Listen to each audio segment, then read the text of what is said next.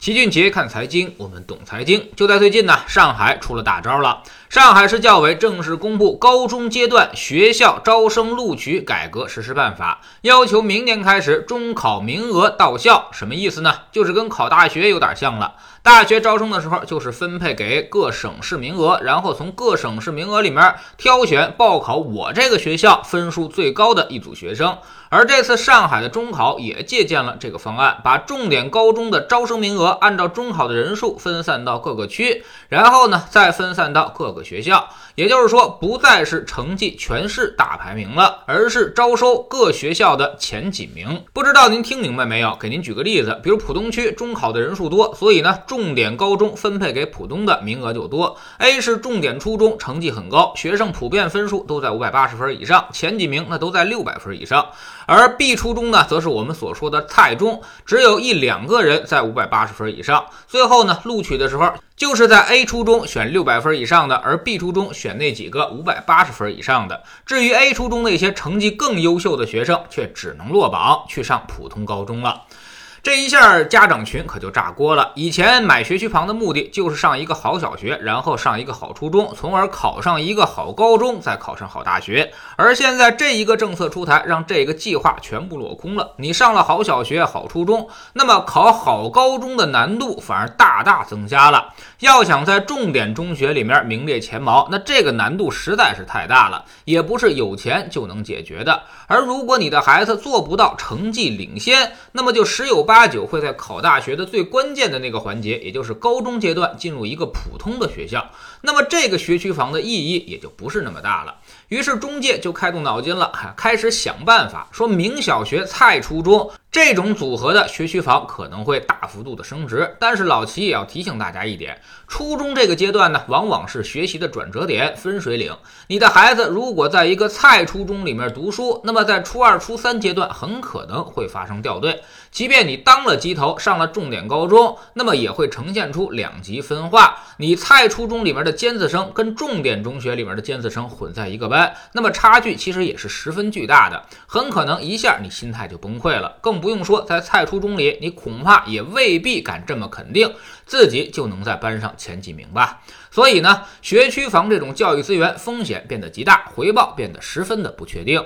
现如今，在这个政策里面有一个特别大的漏洞，就是转学。估计很多人可能已经开始动这个歪脑筋了。我小学、初中都在好学校里，在中考之前把孩子转到菜初中里面去参加中考，到那里拿第一就能顺利的进入重点高中了。所以这个漏洞要提前给予防范，否则极其容易形成巨大的腐败和寻租空间。综合来看，这个政策的意图呢，其实就是四个字：教育公平，避免继续的两极分化。有钱人家的孩子通过买学区房上好学校，从而扎堆垄断了教育资源。现在种种政策就是要让学区和房产进行脱钩，不再给这种空间。另外，其实学校是不是重点，第一要看生源，其次呢才看师资。现如今把大量的次优学生都分配到了普通高中当中，有助于普通高中的整体水平提高，而重点高中的水平下降，所以也就抹平了重点和非重点之间的差距。总之呢，这个政策从宏观上来看还是很好的，起码给了普通家庭的孩子很多机会，不用再去买那个个昂贵的学区房了。在菜初中里面，你一枝独秀的话，也能够让你进入重点高中，而花钱替孩子保驾护航这条路则被生生的给中断了。有消息说，政策发布之后一天不到，那么学区房市场就已经发生了重大的反应。上海梅园地区的房价开始出现暴跌，四百三十万一夜之间就暴跌到了三百七十万。但老齐认为，可能并没有那么快，有点夸大其词了。现在家长们应该还都处于懵逼状态，无比纠结当中。知道买学区房的不确定性已经大大增加了，很可能没什么卵用了，但是又不敢轻易放弃，生怕自己的小孩在菜小菜中养成不好的学习习惯，所以明知道没啥用。但这个钱可能有些人也还是觉得应该花，有些家长的想法肯定是先好好学着呗，以后再想办法。一是看政策是否会有新的调整，二是看是否还有其他的运作空间，比如上面所说的转学等等。所以老齐判断，学区房可能不会一夜就凉，但会对买家造成巨大的心理压力，迫切程度下降，基本上就很难再上涨了。但马上就跌，恐怕也没那么快。教育公平是现在社会最关注的一个问题，而所有教改的方向其实都是这个：你们家有钱，你可以上私立，但是公立教育应该尽量的保证公平，不应该有所歧视和巨大的差距。所以上面给的指导思想就是务必让房子和教育资源进行脱钩。所以上海的政策其实已经引起了很多城市的兴趣。比如有传言说，北京已经在组织学习了。学区房炒作最火爆的两个地区，无疑就是上海和北京两个城市。因为优质的教育资源在这两个城市最多，而教改政策也是一年一变。北京多校区划片已经实行了很多年，每年都有升级，但是政策效果并不好，反而催生了教育资源扎堆地区的房价，比如西城和海淀。去年北京房价基本保持平稳，但就是在这两个区，价格却持续抬升，跟抢学区房有很大的关系。所以北京很有必要继续升级它的政策。每年在六到七月份，北京都会有新的教改政策出台。这次会不会从上海身上取到真经呢？我们可以拭目以待。老齐判断，估计北京该有大动作了。所以，我们总说学区房的风险其实并不在房价，而在学区。一个政策出台，你可能“学区”两个字就被拿掉了，那么这个钱恐怕也就白花了。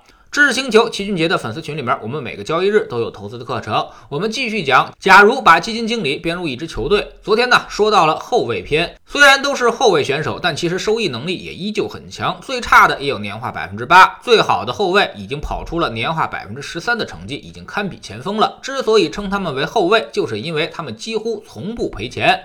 百分之九十的时间，至少要比国债收益率还高，所以这些后卫往那一摆，我们的组合至少有一个年化百百分之八到十以上的收益。无论市场怎么跌，我们都不担心，因为有他们防守，根本就不可能赔钱。